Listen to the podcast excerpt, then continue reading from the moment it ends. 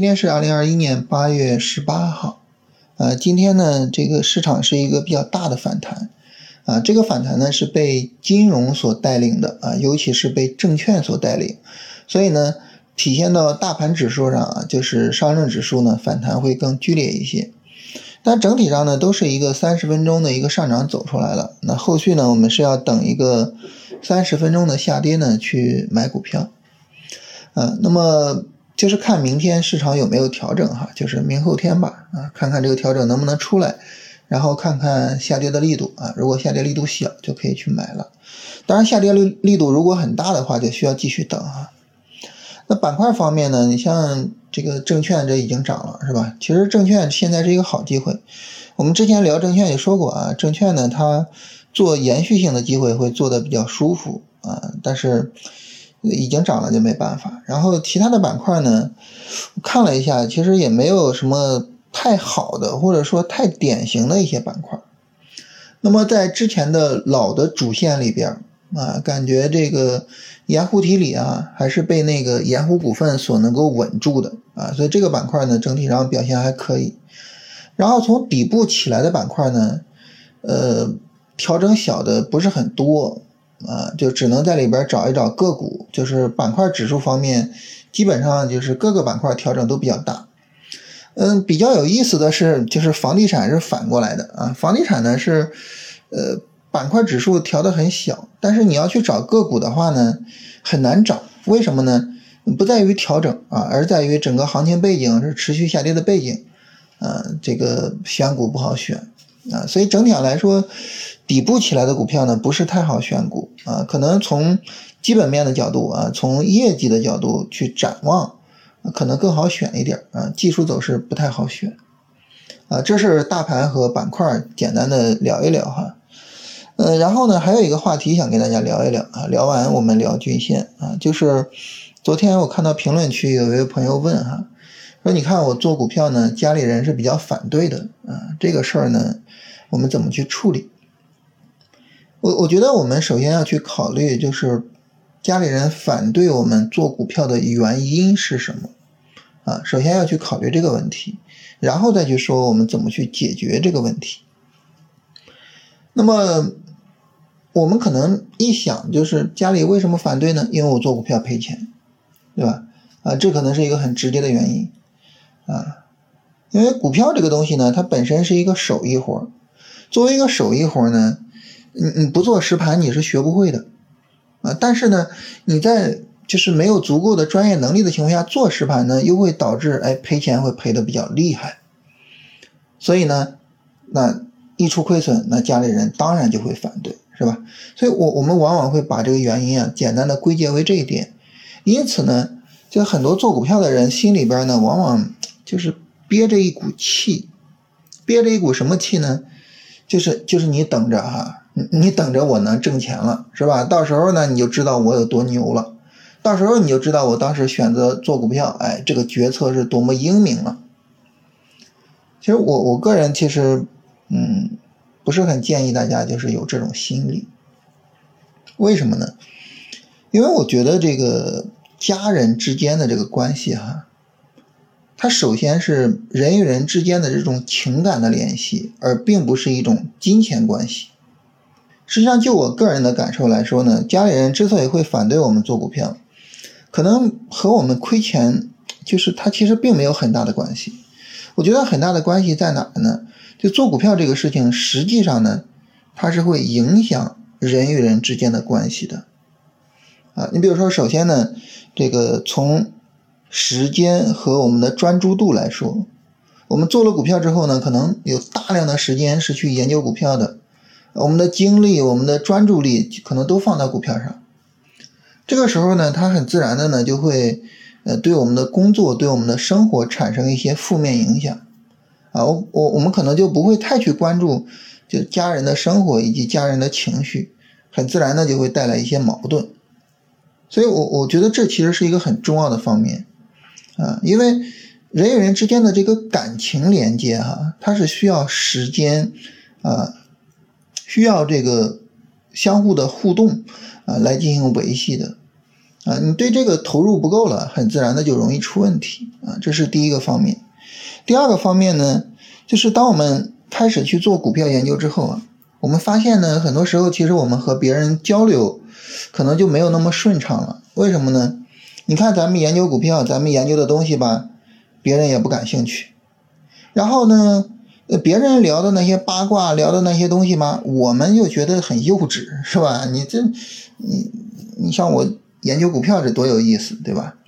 啊，所以就这样呢，就是我我们可能会慢慢的性格就会变得有点孤僻，或者说些就是有一种疏离感，有一种孤独感在里边啊，这个呢也会影响我们的生活啊，所以这两点我认为是真正重要的啊，而不是亏钱这个事情本身啊，所以这种情况下，你说怎么去解决这个问题呢？我个人想法是这样，就是首先呢，就是我们学习这个做股票啊，呃，尽可能的理论学习这个方面啊，尽可能的利用碎片化的时间。你比如说上下班是吧？其实我我们上下班这个路上这个时间是很长的啊，你完全可以利用这个上下班的时间，呃，去看书也好，去看视频也好，去呃以各种方式去学习是吧？看公众号啊什么的啊都可以啊。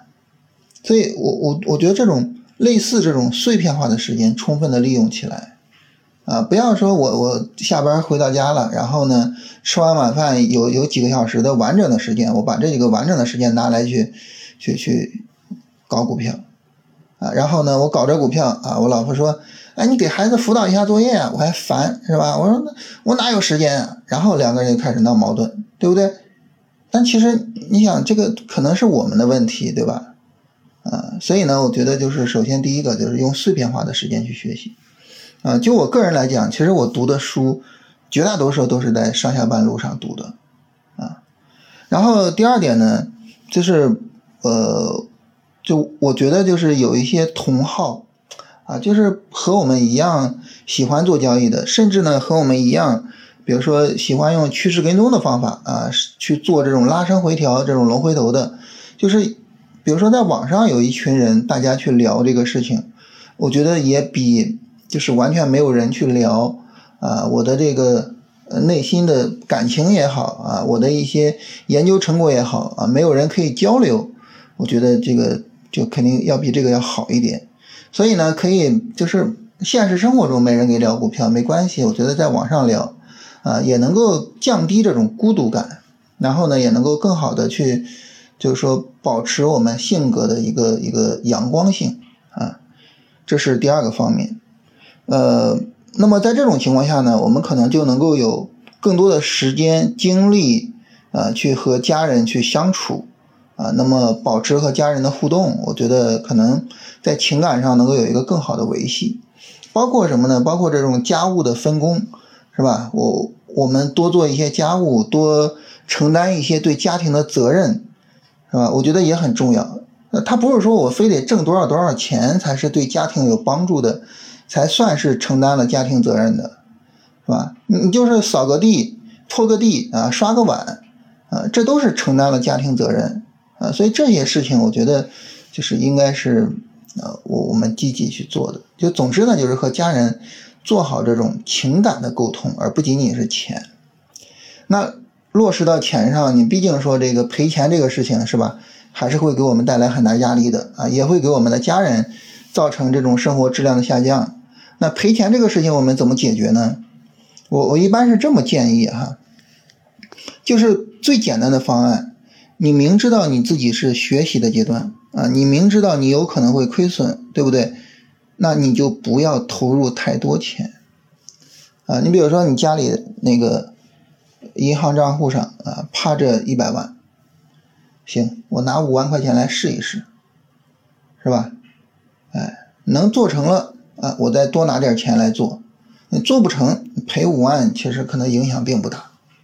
但如果说家里边就一百万，你啪呲把一百万拿过来赔没了，甚至还上了杠杆，那你这谁能接受你赔这么多钱呀？是吧？啊，你别你别说你家人，你要跟我说，那我觉得我也接受不了，对吧？啊，所以呢，就是我们明知道我们是学习阶段，明知道我们会亏损的这种前提下，我觉得控制金钱的投入数量是非常有必要的。这是最后一点，就是和钱有关的这一点。啊，当然最根本的其实还是我们去学习这些大师的方法，是吧？我们之前聊过，啊，就是找到适合自己的方法，然后让自己变得专业，啊，这还是最终的根本途径。啊，所以呢，我们就接着聊均线，是吧？接接着聊这些经典的方法。我们昨天聊到哈，就是关于均线的这个金叉死叉。均线的金叉死叉呢，它指的是。两根均线之间的关系啊，比如说五日均线和十日均线啊发生金叉，这是一个买点，是吧？这是两根均线之间的关系。但是呢，呃，我我们很自然的就会想，那如果说我不是两根呢，是三根均线呢？如果我是四根均线呢？哎，那这个时候他们会形成一个什么状态呢？啊，你比如说。半年线一百二十线啊，然后代表着这个波段的六十线啊，代表短线的十均线啊。假设他们这三条线，这三三条线他们会是一种这个什么情况呢？他们会起到一个什么作用呢？我们会发现大概这样哈，就如果说呢，你使用三条或者是更多条均线的话，你会发现呢，在流畅的单边的行情里面。